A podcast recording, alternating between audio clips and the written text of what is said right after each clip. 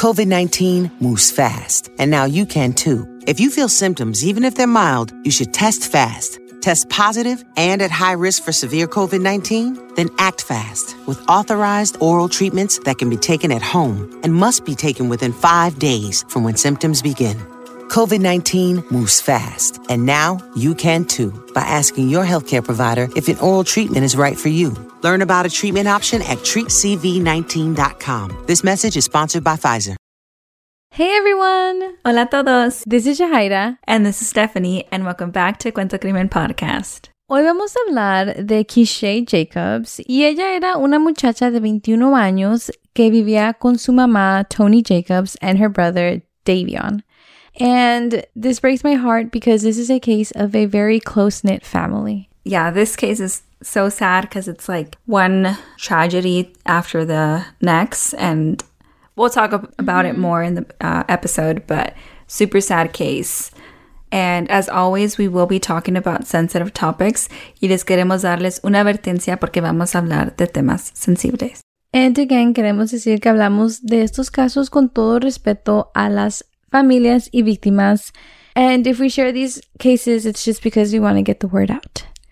Now let's begin.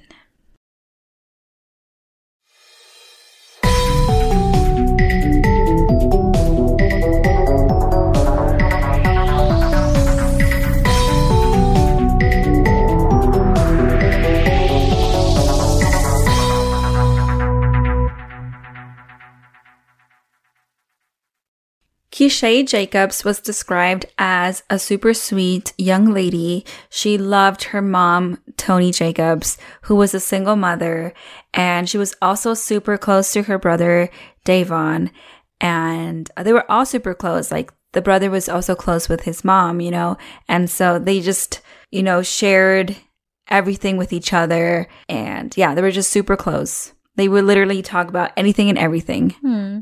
Kind of reminds me of me and my mom. My mom and I always like tell each other everything. Yeah, and I think that's like you know how it should be, you know? Yeah. Like you, it's a blessing because Yeah. not a lot of people have that kind of relationship with their mom. and they were living in Richmond, Virginia. Overall, they were a fun family that was super affectionate. Keeshae had all the freedom she wanted, and she was still super close to her mom. Tony's kids were after her instead of it being the other way around. Mm-hmm. Yeah, when we were doing research, I thought that was like, Funny, huh? yeah, and, and so nice. Like, you know, her kids were the ones that wanted to hang out with her. Yeah. it reminds me of my sister with her two teenagers now. They're like, Mom, can we go with you? yeah, it's I don't know, it's so sweet. And Tony era una buena mamá. I mean, she was like a cool mom too because like Yeah. her kids were after her. But the one thing that she did ask was, uh, you know, just to let her know, you know, what her kids were up to, and she just wanted to know that they were safe. Like that's the only thing she asked. Mm-hmm. Because, you know, Tony trusted her kids. She raised them, so it makes sense. And Tony was their best friend. Uh, and I think there's no other way to describe their daughter mother relationship. Mm-hmm. The articles were very clear on that. And like a little bit more about like what kind of relationship they had. Like Keeshae was always hugging her mom for no reason. And she was always asking her for a hug after doing so five minutes ago. So it's just, you know, like se daban cariños. It's it was a great, like good relationship. And Keeshae liked scary movies. So she and her mom would sit in bed and pretend that they were at the movie theaters and they would just put on a film, chill back. And I think that's great. Like, that sounds Yeah. like it's a mood. yeah, yeah, like Right? popcorn, like get cozy. Mhm. Um, yeah, a vibe. Keeshae was also described as very smart and a well-rounded person. In high school, she did cheerleading and they described her as a bubbly personality, which made her really easy to talk to. She was good at making friends and overall, you know, like that kind of person. Then after that, she graduated from Richmond High School. Y después de graduarse, she was determined to find her calling. Ella tuvo diferentes trabajos and she was just after the one that she really liked. And there was one that really called her, and that was the daycares. She had a nurturing personality, so it went perfect with her. And there was more going on in Keeshae's life. She had broken up with the guy that she was dating. Not sure if this was like an official boyfriend relationship mm-hmm. or if they were just, you know, going on dates yeah. kind of thing. Um, so they broke it off. It just, you know, didn't work out. And that was that. And so we don't know exactly what she was feeling after that. Like maybe she was feeling a certain type of way. She could have been possibly sad, upset, yeah, which is normal. Yeah. And so she kind of wanted to go out and distract herself. Y entonces, el 26 de septiembre del 2016, Keeshae, de 21 años, decidió ir a visitar a un amigo who lived near Chimborazo Park in Church Hill. And so she headed over there at around 8:30 p.m. And so when Keeshae left her home, she texted her mom saying that as soon as she made it to her destination, she would let her know that she made it safe and sound and that she would see her tomorrow.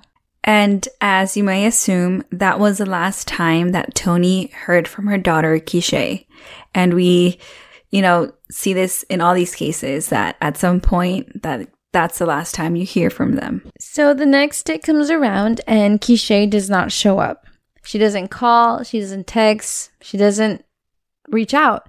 And when her mom reaches out to her, all her phone calls go straight to voicemail. Her mother, Tony, knew something was up, but her son said that, I don't know, maybe she stayed out longer with her friends. You know, maybe it was a rough night and she was just sleeping in. So Tony tried to calm down and tried her best not to think the worst. But later that night at around 1 a.m., she couldn't sleep. And personally, I feel like around this time, it's also a long time to not have heard back from your daughter. And Tony decides that she can't just wait around. So ella se levanta y ella empieza a buscar a su hija y entonces ella empieza a manejar por toda la comunidad, va a las casas de las amigas y amigos a preguntar si alguien sabía algo de Keeshae but unfortunately, no one knew anything of her. Yeah, I want to add a little bit to that because in the beginning, we said that they were so close. They shared everything and anything with each other. Mm-hmm. I mean, Keeshae had all the freedom, you know, she ever would want, you know, yeah. like her mother didn't hold her back. You know, she was doing her own thing as long as she just communicated with her mom. And so obviously, like, Tony felt like, you know, that gut feeling that something mm-hmm. was wrong because they're so close. Like there's no reason for her not to share or update her, you know? Yeah, it's not like she was trying to hide something from yeah. her mom. Like her mom was okay with mm-hmm. her. And so on September 28th, now, you know, it's 2 a.m. She is, you know, driving around and she's done waiting. She reports Keeshae missing well, she tries to because it was more of a police report rather than a missing persons report because, you know, they mm-hmm. kind of dismissed her, you know, the typical response that we've seen again and again here on this podcast. They said things that, you know, she's an adult, like she could do whatever she wants and those type of things. And so they, it was more of a, of a police report. But nonetheless, she did that because it was better than nothing. And um, the detective on the case never got in contact until days later. Days later, though. Mm-hmm. That's a lot. Como siempre decimos, like, en una, en un caso de desaparición, like, every second counts. Yeah. We don't have time to wait around. And so a couple days later, Keeshae's friends confessed that they know more. These friends told Tony that they dropped her off at a man's home and that this was the last place that Keeshae was seen. They told her exactly where the house was. Que es lo bueno. Yeah. Y aquí es cuando Tony dice que lamenta que, you know, Keeshae's friends no le dijeron esa información mm-hmm. antes, ¿verdad? Because Tony knew nothing. So dice que ella lamenta esto porque this is, you know, valuable information. Yeah. Days have passed and, um, she could have told this to the authorities. And so she was kind of really didn't understand why her friends didn't speak up. You know, at first I didn't think too much about it, but after hearing that, I was like, yeah, that is kind of true. Like, if your friend is missing, wouldn't you want to say it up front? It's tricky because as a friend, you also want to cover for right, your, like not know? out them out. But so. then, like, it's tough because, like, you know, I'm assuming her friends also knew what kind of like friendship relationship Keeshae had, had with her mother. Yeah. So it's like just kind of just like one more of like of the friends. Like, it's interesting you know? for sure. So it's a bit I don't know. It's tricky. Yeah. Pero también algo raro es que las amigas también le dicen that they actually like they themselves went back to the house to try to talk to this person and see if he knew where Keeshae was. And they were like, so yeah, so we went, we talked to him, we kind of questioned him. He's good, like everything checks out. You don't have to worry about that.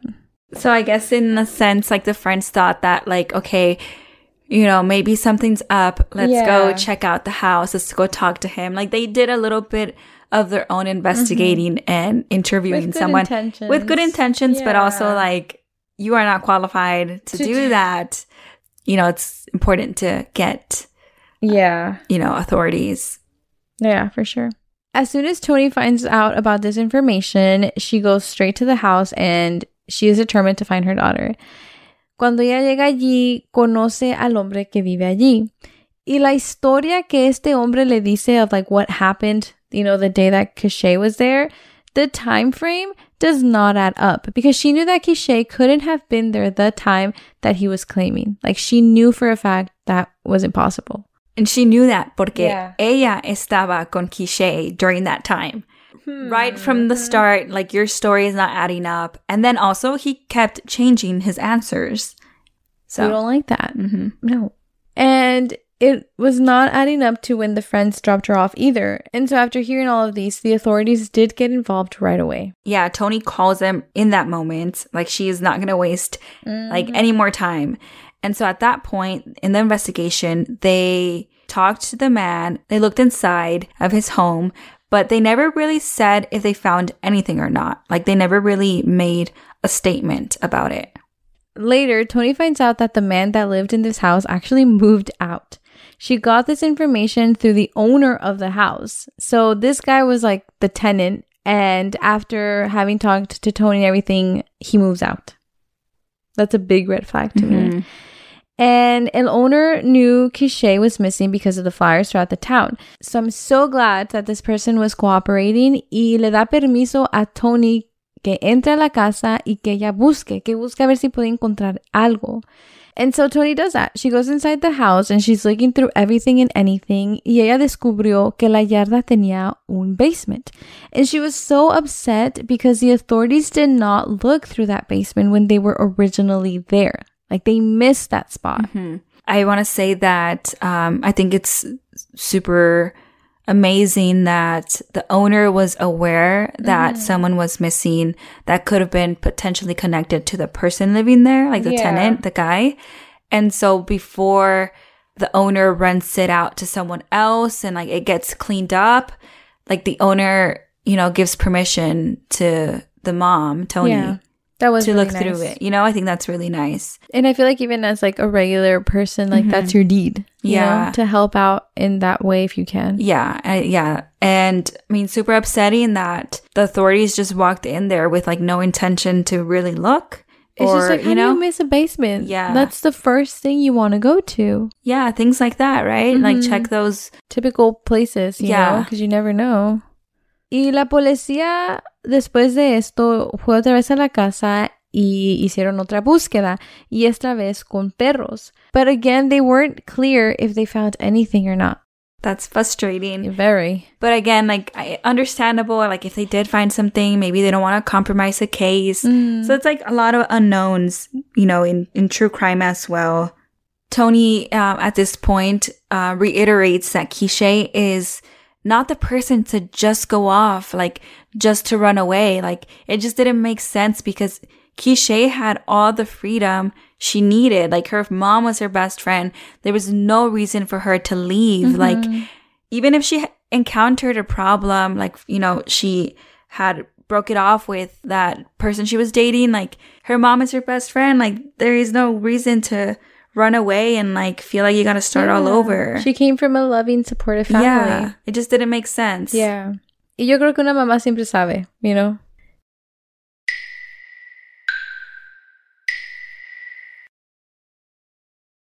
And all while this was happening, there was no activity on her social media. That was also a red flag because, you know, who isn't on their social media? So it was kind of an indicator that something was wrong. hmm And so the case kind of went a bit cold, right? Mm-hmm. And it wasn't until four months later that something else happened in Tony's life that she, you know, wasn't expecting something, you know, completely like, heartbreaking. And on January 8th, 2017, Tony got woken up by some knocks on the door and it was her nephew and he was there to deliver some bad news. He tells her that he believes her son, Davon, was just shot at a motel. Imagine cuatro meses sin saber nada de tu hija y ahora agarras las noticias de que tu hijo fue balaseado. Yeah. It's a lot. That's a lot for one mother to yeah. go through. And so she immediately goes to this motel to find out that her son had died at the scene. And there's some rumors that his death was connected to Keeshae's disappearance, but authorities say that it wasn't. So, in a span of four months, Tony's daughter disappeared and she lost her son. That is just too much. In four months. In four months. That's like. She mm, lost her family. Yeah, like how do you grieve that? Yeah. That's so sad, dude. Like you go from being like this really close and loving family to now it's just her. Yeah. And also like it, it's just so sad because like well she knows that she can grieve you know um her son because you know like she knows she can see it and yeah. she can bury him but like Keeshae she knows nothing and I think that's I don't I don't even know how to describe that like I feel like it's hard to get closure, mm-hmm. and it's also just like the what if. It's like what if she's alive? Mm-hmm. What if she needs help? Like you know. Mm-hmm. And on November of 2017, nearly 14 months after Keeshae's disappearance, the RPD announced that they suspected foul play in Keeshae's case. And an update came to the surface in 2018 when a prison inmate claimed to have information on her, and her case, and, you know, where she may be. The inmate is currently in jail for an assault against a woman, and neither his identity or the information that he shared has been released to the public. I get it. There could be a reason why, but it's like, come on, like we want to know too. I think one thing that frustrates everyone is that we don't know whether this man is the man from the house that fled or not. Like all of that is unknown to us. Yeah, it's like maybe like we think it could be him, but yeah, we don't know. We don't really know. And later they released these details and information to the public. And we learned that someone else lived in that house. And that's the person who spoke up. And her name is DeJane G. And she was a person that invited this man to live in the house to take care of her great grandmother, who also lived in the house. And um, we now know his name, and his name is Otis Tucker, who went by the name of Omar. DeJane met Omar at work and they would hang out. And she did say that she would hang out with Omar and Keeshae as well. And DeJane says that this person, Otis Omar, moved in with her but, you know, after kind of living together for a while, she wasn't really liking the vibe. She didn't really like, you know, the whole roommate situation. You know, she kind of was hinting at him that she didn't want to live with him anymore, but he wasn't really moving out. Mm-hmm. He just was kind of just staying there, just taking it a day at a time.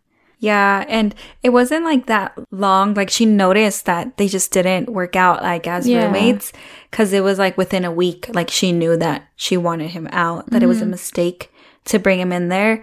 And I think she also mentioned that she tried to talk to authorities about it to get him out. But mm-hmm. I mean, you can't really do much. You know, like he was maybe kind of like squatting, like the yeah. squatter type of roommate. And that I think he only like paid her $30. And she was like, I'm willing to give you the $30 back. But he was just, just get out. Yeah. He was not trying to leave, you know? Mm-hmm.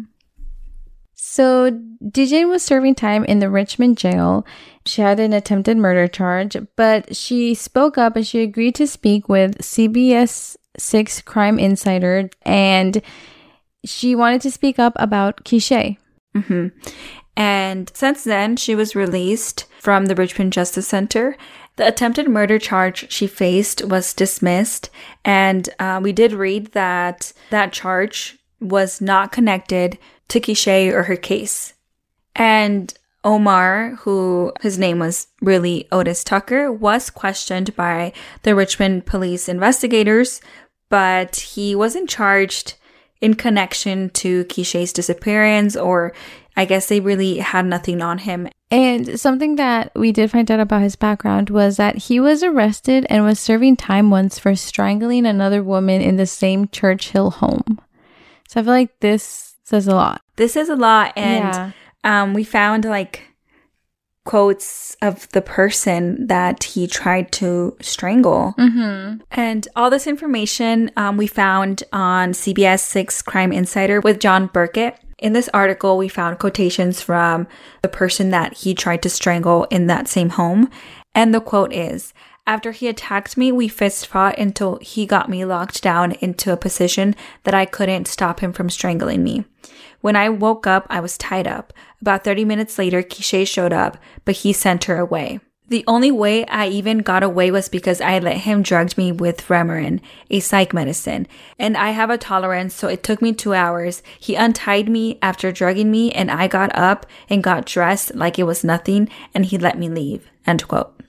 That seems very like intense. Yeah. Like the fact that she like woke up and she's like tied up. That's a lot. I think it's like a lot to take in and, and learn about this person because mm. in the beginning of this episode, esta persona era uno, un señor que vivía and had a connection with Keeshae. Like, you know, he was the last person to be with her, but mm-hmm. we didn't know much about him. But ahora, like at this point, we're discovering so much about him. It's like bad behavior. Like, mm-hmm. it's scary to know that Keeshae was with him the last day that, or the day she disappeared. Yeah. And I think it's a lot to learn and just scary to, I mean, how they, I feel like they have to interview him again and, you know, try to get information out of him. Cause this experience here that we just described is It's a lot. a lot about his character and it's Yeah. not good. When there's like someone who, when there's like Keeshae who is connected to you and she's missing. Exactly. Hopefully they do though. Hopefully they really take a good look into him and not just a surface look. Yeah. Tony Jacobs, la mamá de Keeshae, dice, and I quote, My most concern at this point is him doing it to someone else, or by the time of the Commonwealth attorney decides to press charges to do what they need to do. He's going to run and it's going to prolong the process. They should have locked them up or kept him in jail when they had him. End quote. I think that's super frustrating as you know like learning all this information and he the authorities haven't you know gotten more information out of him because this They're looks just bad sitting on him. Yeah. i mean yeah innocence to proven guilty but this looks bad and like i don't know This is something that because of this, he should have already been looked at. yeah and so Keeshae was last seen wearing black basketball shorts, pink and black Nike basketball shoes, and a pink scarf. And she has tattoos on her right foot, her right leg, and her right hand of a leaf and paws and a flower. Even though Tony had to say goodbye to her son, she still believes that her baby girl is alive. She has faith that one day, hopefully, she will be able to reunite with her. You know, there's not a day that goes by that Tony doesn't worry. She says, The weather is about to change. It's getting ready to be cold. Will she be okay? And I think that goes back to how we were saying, like, mm-hmm. que ella no sabe lo que su hija necesita. Yeah, she's always going to be wondering. That's so I can't even begin to imagine, to be honest. Tony, la mamá de Keeshae, también has organized a missing persons day in Richmond, Virginia, and she hopes that this day could just be a space for everyone that is in her situation. You know, anyone that has lost a loved one that doesn't know anything about their loved one, um, and she's just, you know, trying to help anyone who has been in her shoes. If you have any information on Keeshae Jacobs' case, you can call the Richmond police at 804 646 3025. Si alguien tiene alguna información sobre Keeshae Jacobs, por favor de llamar al Richmond Police al 804-646-3025 o también pueden buscar la página de Facebook que se llama Help Find Keisha Jacobs. Cases like these are very hard to end because, you know, Keisha todavía está desaparecida. Nadie ha tenido ninguna noticia de ella and también hablamos de esos casos, you know, in hopes that someone out there listening knows something. Like it could just be the slightest thing, but that could help move the case or help bring Keeshae home. So we ask you all to share this episode, her picture, so that more people can know about her case and for us to, you know, collectively put her name out there. Mm-hmm. And yeah, we hope that you enjoyed today's episode and we'll see y'all next week.